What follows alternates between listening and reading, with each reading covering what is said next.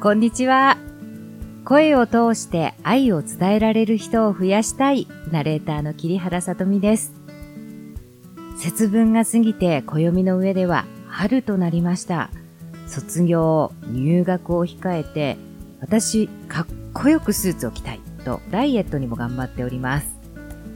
ダイエットといえば、左右を飲むと良いってよく言われますよね。2020年になって、お湯が自動販売機のペットボトルで売り出されるようになったそうで話題になっていました。お湯はお家でタダで飲める、そう思うかもしれませんよね。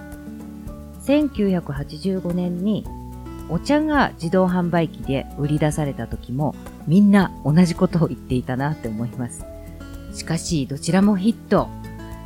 誰が飲んでも満足できるものは形を変えてもヒットするっていうことなんでしょうね。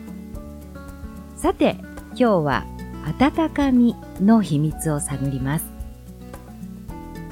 私常々温かみのある人は何かあると思っていました。ここ15年くらい講師の立場でいろんな方の声を聞く機会が増えたので、最初の声でどんな性格をなさっているか想像し、頭の中で分析することが習慣になったんですね。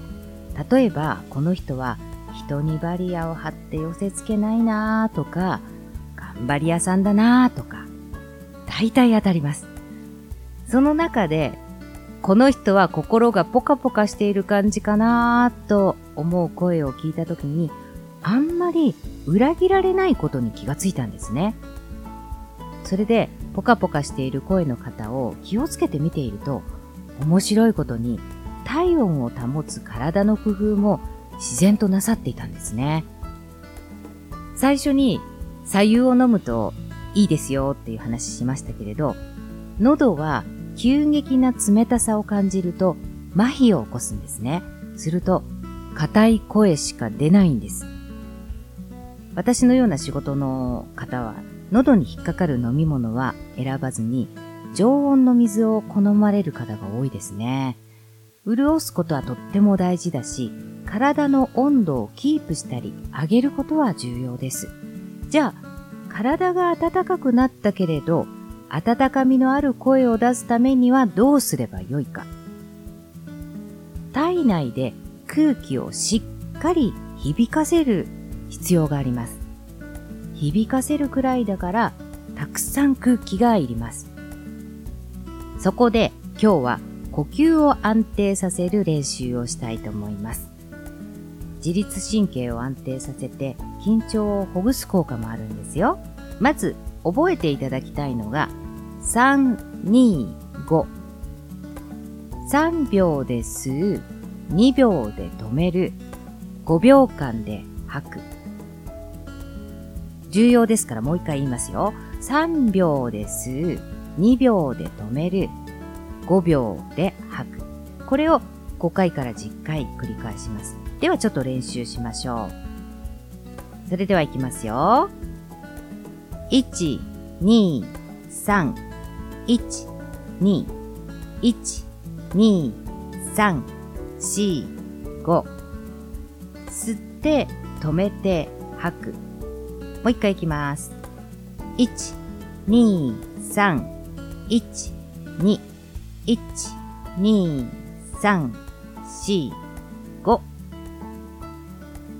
特に最後の吐くは5秒で吐き切れるよう量を調節する練習です。これを毎日の習慣にしてみてください。吐き切るって結構難しいですよね。何より体がじんわり暖かくなることが目標です。これを10回やっても暖かくならないということは、まだ呼吸が吐き切れていないようです。なんだか呼吸って思った以上に難しいなと思った方は、それこそ左右を飲んで、はーというため息が出た時の体の感じを思い出してみてください。ちょっと落ち着きますよね。それぐらい体がリラックスすることが目標です。トップアスリートは、まず呼吸法をマスターするっていうふうに聞きます。筋肉と呼吸を連動させれば、声に温かみがプラスされます。実は私まだ自動販売機の左右に出会ったことがないんですね。お聞きの方で目撃した方があったらぜひご一報いただけたらと思います。日中もしっかり体を温めたいですね。今日のお話は温かみのある声を目指すなら3、2、5でした。次回は呼吸法をさらに高めるトレーニングをお伝えしていきますね。本日もお読みいただきお聞きいただきありがとうございました。それではまた。